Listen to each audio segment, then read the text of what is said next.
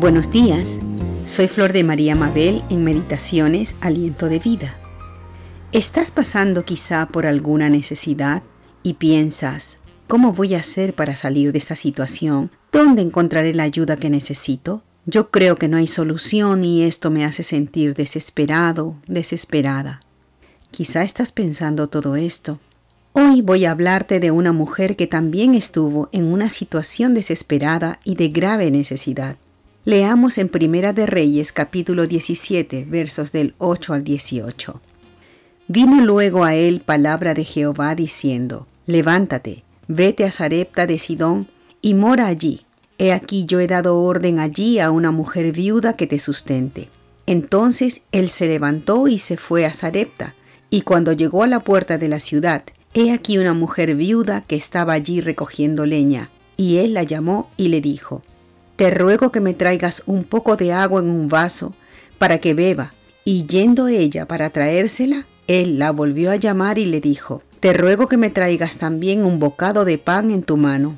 Y ella respondió, Vive Jehová tu Dios que no tengo pan cocido, solamente un puñado de harina tengo en la tinaja y un poco de aceite en una vasija y ahora recogía dos leños para entrar y prepararlo para mí y para mi hijo, para que lo comamos y nos dejemos morir.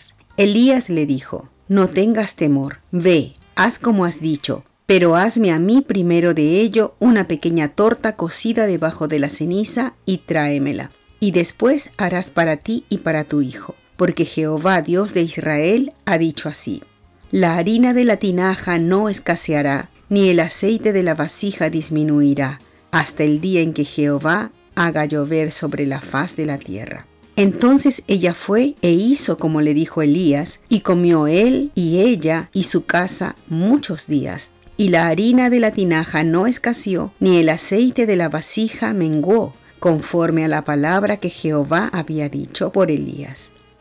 Qué pasaje tan impresionante, pero tan alentador. Dios suplió la necesidad de esta viuda cuando ella en obediencia suplió la necesidad del profeta Elías. ¿Qué nos enseña Dios en estos momentos?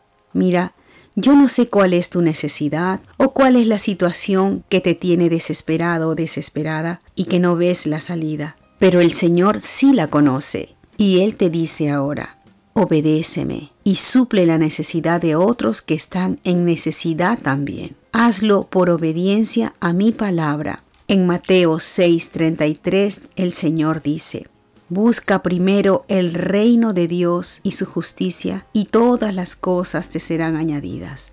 Obedece a lo que Dios te dice en este día y no tengas temor. Confía que Dios es fiel y si tú buscas primero su reino, obedecer a lo que Él te dice, entonces tú verás tus necesidades suplidas y cómo Él te saca de la situación que te tiene desesperado o desesperada. Solo confía en el Señor, no tengas temor. Hasta otro día.